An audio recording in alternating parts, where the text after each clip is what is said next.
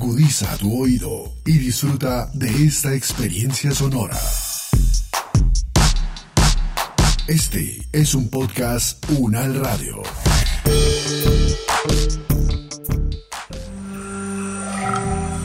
Bienvenidas y bienvenidos a Ambiente Local, podcast del Diplomado en Políticas Públicas y Cambio Ambiental Local de la Universidad Nacional de Colombia en alianza con el Programa de Naciones Unidas para el Desarrollo, proyecto Amazonía Sostenible para la Paz, con el apoyo de UN Radio. Clima, bosques, agua, ciudades, alimentos, ambiente local es el espacio para comunicarte conocimientos y acciones sobre las bases científicas y socioecológicas del cambio ambiental global y local. También para compartir las políticas, los desafíos ambientales y los procesos de desarrollo y conservación.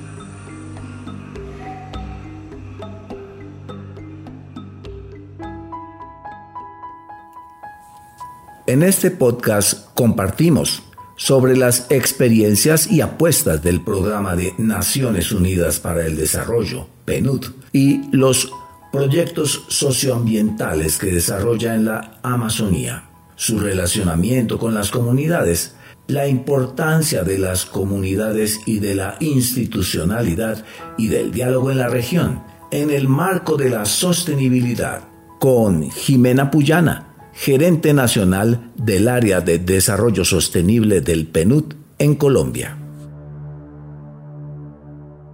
Bienvenida, doctora Jimena Puyana. ¿Cuál ha sido la experiencia del PNUD en cuanto a trabajar en este tema socioambiental en la Amazonía y específicamente en cuanto a lo que tiene que ver con soluciones basadas en la naturaleza? El PNUD tiene un trabajo en la Amazonía desde hace aproximadamente 10 años iniciamos con un programa sobre recuperación del conocimiento tradicional para el manejo de la agrobiodiversidad que se implementaba en varios departamentos. Uno de esos eh, justamente fue eh, en la Amazonía. Luego, eh, durante los últimos años hemos venido desarrollando también tres intervenciones, eh, una denominada Ambientes para la Paz, que es el primer programa de reincorporación con enfoque ambiental que eh, tuvo el país y que trataba de buscar alternativas a través de el de la gestión ambiental, eh, pues de los recursos naturales y de la biodiversidad de la región para que eh, excombatientes de las FARC eh, desarrollaran su proceso de reincorporación y que estas mismas alternativas pues beneficiaran también a la comunidad de acogida. También desarrollamos un programa sobre comunidades sostenibles que se implementa también en cuatro municipios de la Gran Cuenca Amazónica con el objetivo de identificar alternativas sostenibles para eh, mejorar los procesos productivos en términos de acceso al agua y energía en, estos territorios. Y finalmente tenemos nuestro programa de eh, Amazonía Sostenible para la Paz que se implementa en dos lugares concretos en la Amazonía con acciones eh, en terreno, pero que apoya también el fortalecimiento institucional de los seis departamentos amazónicos que tiene pues el país en temas eh, relacionados con cambio climático y eh, gestión de la biodiversidad. Yo veo que en esa respuesta usted incluye participación de la comunidad y soluciones basadas en el trabajo comunitario. ¿Cómo se logra eso? ¿Tienen una metodología, tienen una forma de abordar las comunidades propia? ¿La han ido descubriendo? ¿Cuál ha sido como la lección que han ido aprendiendo en el PNUD al respecto? El PNUD es la Agencia de Desarrollo Sostenible de las Naciones Unidas y en consecuencia pues el trabajo que nosotros hacemos es un trabajo que se desarrolla con la institucionalidad pero también con las organizaciones de base comunitaria en donde hacemos nuestra apuesta más fuerte. Ese trabajo se basa inicialmente pues en un entendimiento de, de, las expectativas de estas organizaciones y de estas comunidades frente a la gestión ambiental, en cuáles son sus proyectos eh, de vida y sus proyectos comunitarios alrededor de, eh, de los temas ambientales y cómo nosotros desde el trabajo que hacemos podemos aportar un granito de arena para apoyar en esa implementación, cómo podemos nosotros desde el trabajo que hacemos conectar esas expectativas y esos proyectos con lo que la institucionalidad también se ha trazado en sus metas institucionales y buscar entonces cuáles son esos puntos de unión en donde todas estas cuestiones pues confluyen para desarrollar eh, el trabajo con las organizaciones. Nosotros partimos de la importancia de fortalecer la gobernanza ambiental comunitaria y de conectar esa gobernanza con la institucionalidad también en un diálogo que sea constructivo, abierto, donde haya una retroalimentación positiva, donde pues las partes se puedan entender y puedan eh, desarrollar eh, las metas que, que tienen trazadas en términos de mejoramiento de las condiciones de vida de las poblaciones locales y de sostenibilidad ambiental del territorio. En todos los proyectos que mencioné yo, el actor fundamental es justamente la, la organización de base comunitaria siempre se identifica cuál es ese tejido comunitario, cuáles son esas organizaciones sobre las cuales podemos nosotros eh, desarrollar las, las propuestas que tienen los diferentes proyectos y ahí hacemos pues la apuesta principal. Eh, hemos encontrado pues que esa es la forma más costo eficiente, más efectiva, más sostenible de desarrollar eh, los proyectos que han sido encomendados al PNUD. Luego trabajamos con ellos en todo un tema como de desarrollo de capacidades técnicas, algunas las fortalecemos nosotros directamente, otras eh, en otros casos ese fortalecimiento lo hacemos a través de la academia, a través de los institutos de investigación o a través de otras organizaciones comunitarias que tienen fortalezas en algunos de los temas y que pueden desarrollar procesos de cooperación entre ellas mismas para fortalecer eh, las capacidades que se requieran para lograr las metas que los proyectos se proponen. Eh, siempre pues trabajamos con un enfoque de eh, acción sin daño, en donde buscamos que todas las partes ganen y se beneficien y siempre pues teniendo claro que el objetivo es eh, mejorar las condiciones de vida de las poblaciones desde un enfoque de desarrollo sostenible. Eso implica una serie de aliados y de diálogos, hasta donde yo he escuchado en varias intervenciones, doctora Jimena, usted insiste mucho en el diálogo. ¿Cómo ve usted ese diálogo regional, hablando de la región amazónica? ¿Cómo ve usted ese diálogo en el momento actual? ¿En qué está ese diálogo? ¿Está bien? ¿Está facilitado? ¿Está difícil? ¿Están los actores que son? ¿Faltan actores? ¿Hay alguien que está hablando más fuerte? ¿Alguien que está hablando más suave y debería hablar más fuerte? ¿Cómo es su, su mirada sobre ese diálogo regional? Sí, nosotros pensamos que la implementación de los diferentes programas y, el desarrollo de, las acciones que se van a hacer se tienen que basar justamente en, acuerdos y en un diálogo eh, en el territorio. Para ello, pues nuestro, nuestro enfoque es tratar de calificar el diálogo eh, de todas las partes y de hacerlo eh, lo más equilibrado posible. Y en eso, pues vemos que en algunos temas esas posiciones son más fáciles, en otras eh, son más complicadas, lo cual es normal, siempre ocurre así.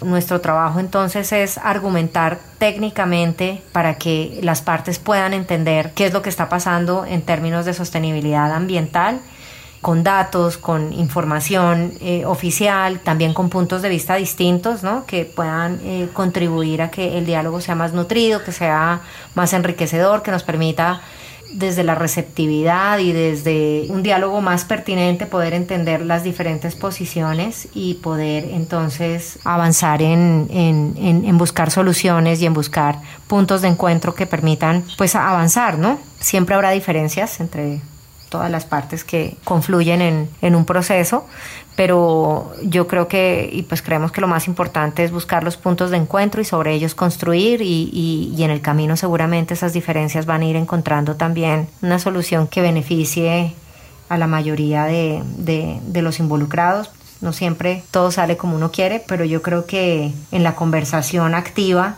eh, y en la escucha activa es donde está finalmente eh, la solución a, a, los retos que se tienen especialmente en la región amazónica. Claro que sí, de eso se trata, de buscar soluciones y alternativas posibles y viables dentro de todas las consideraciones que se deben tener con el medio ambiente y el desarrollo sostenible y socioambiental. Dentro de esas soluciones siempre hay es experiencias, experiencias en las que se gana mucho, experiencias en las que se aprende mucho. ¿Cuál en términos de la región amazónica usted nos puede compartir como una experiencia que sea significativa? No importa si está finalizada o está en proceso. Lo interesante sería compartir una experiencia que tenga un significado especial en el que usted vea que hay desarrollo sostenible y una ruta que se puede mm, comprender y de la que todos podríamos aprender.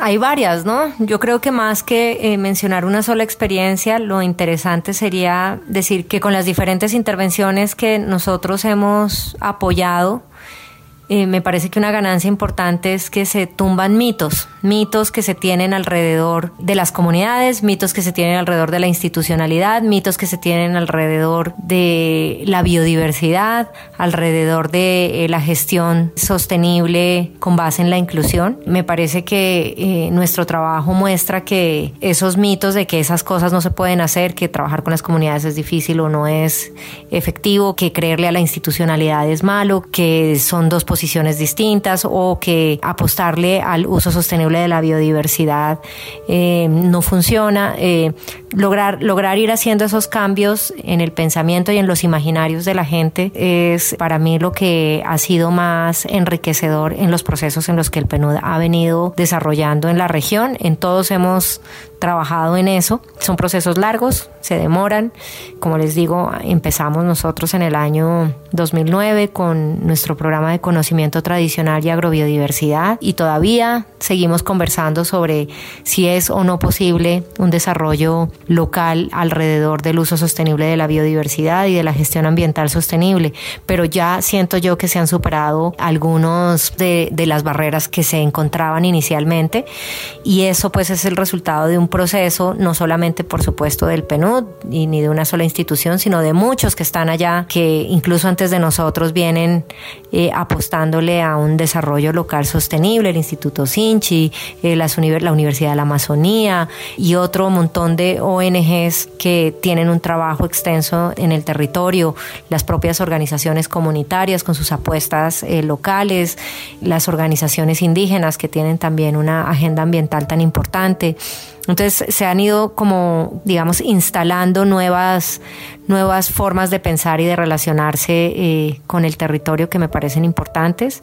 Eh, definitivamente todo lo que tiene que ver con la identificación de alternativas que generen un bienestar para las comunidades y que estén basadas en el uso de la biodiversidad es algo destacable, es algo que va mostrando otros caminos, ¿no? Y que, digamos, los recursos de la cooperación internacional deberían enfocarse en eso porque son como un, digamos, un pequeño lujo que se pueden dar estas organizaciones comunitarias que de otra forma no lo podrían hacer. Y eh, es la oportunidad de experimentar y de probar que esas nuevas formas de, desarrollo son posibles sin que haya un costo directo para ellas mismas, en donde ojalá ganemos y ojalá funcione, y si no funciona, pues bueno, probamos una, un, camino y tendremos que intentarlo con otro. También todo lo que tiene que ver con eh, el trabajo en fortalecer ese tejido social y su relación con el medio ambiente en un territorio me parece que es muy importante. Finalmente, pues son estas organizaciones las que están en el día a día administrando sus territorios, están protegiéndolos, están eh, generando pues eh, y tomando las decisiones que deben tomar sobre cómo desarrollar esos territorios sosteniblemente y son ellas con quienes nosotros debemos desarrollar pues nuestras iniciativas porque finalmente pues son, son esas decisiones que ellas mismas toman, esas formas de administración del territorio las que hacen y le dan sostenibilidad en el tiempo y esa es otra eh, aprendizaje y otro pues otra otra digamos otro aspecto a resaltar de todos los proyectos que nosotros implementamos. Y bueno el acercamiento obviamente con la institucionalidad evitar esa eh, o sea, tratar de construir en lo posible los puentes en los puntos que son positivos para todas las partes, siempre pues es algo que construye y que acerca y que, y que da también sostenibilidad a las acciones en el tiempo.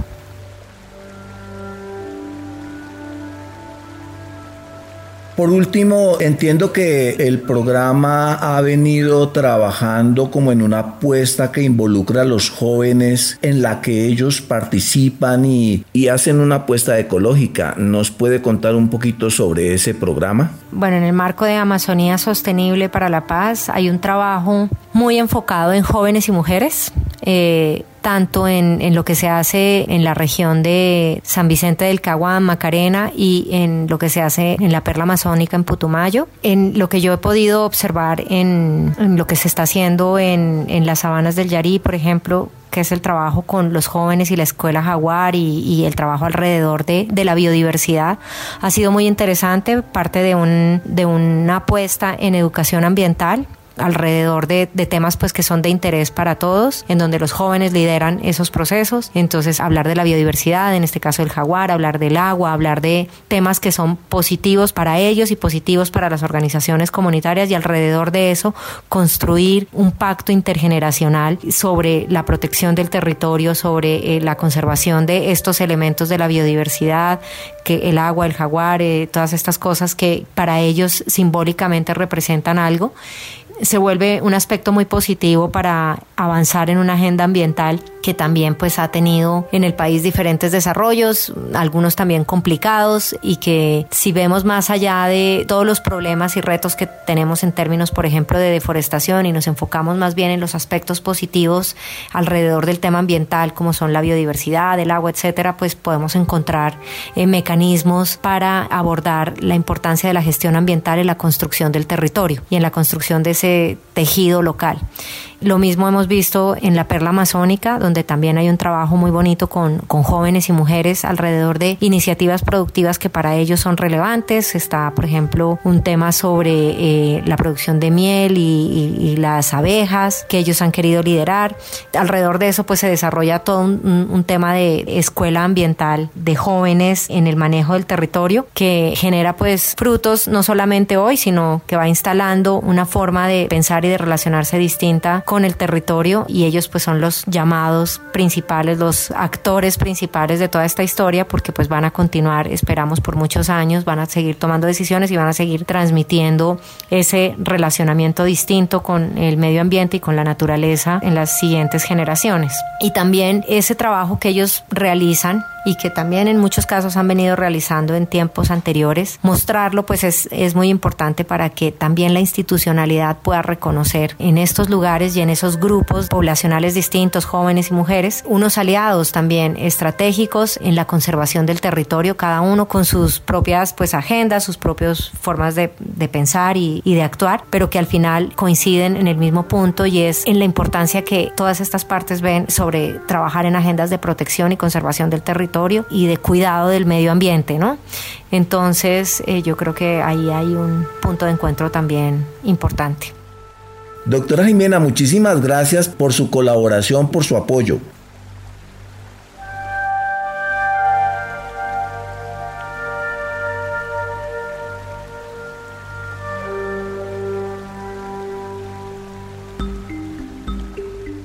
Coordinación General, Libretos y Voz, William Mantilla Cárdenas. Voz en off, Ana María Pulido. Producción, Gecko Gómez Cubides.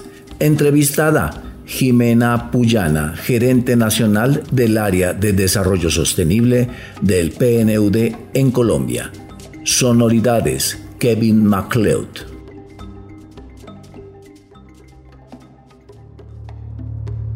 Ambiente local.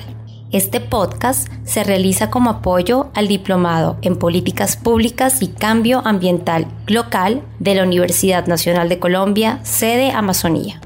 La Cátedra IMANI, el Grupo de Investigación de Historia, Ambiente y Política. El Grupo de Investigación Ecología y Conservación de Fauna y Flora Silvestre. El Centro de Pensamiento Amazónico, en alianza con el Programa de Naciones Unidas para el Desarrollo PNUD y el proyecto Amazonía Sostenible para la Paz, liderado por el Ministerio de Ambiente y Desarrollo Sostenible, con el apoyo de producción de UN Radio.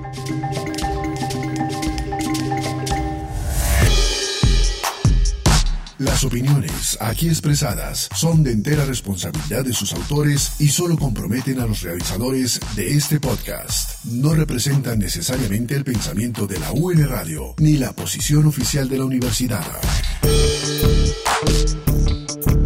Este y otros podcasts en nuestro sitio web podcastunradio.unal.edu.co.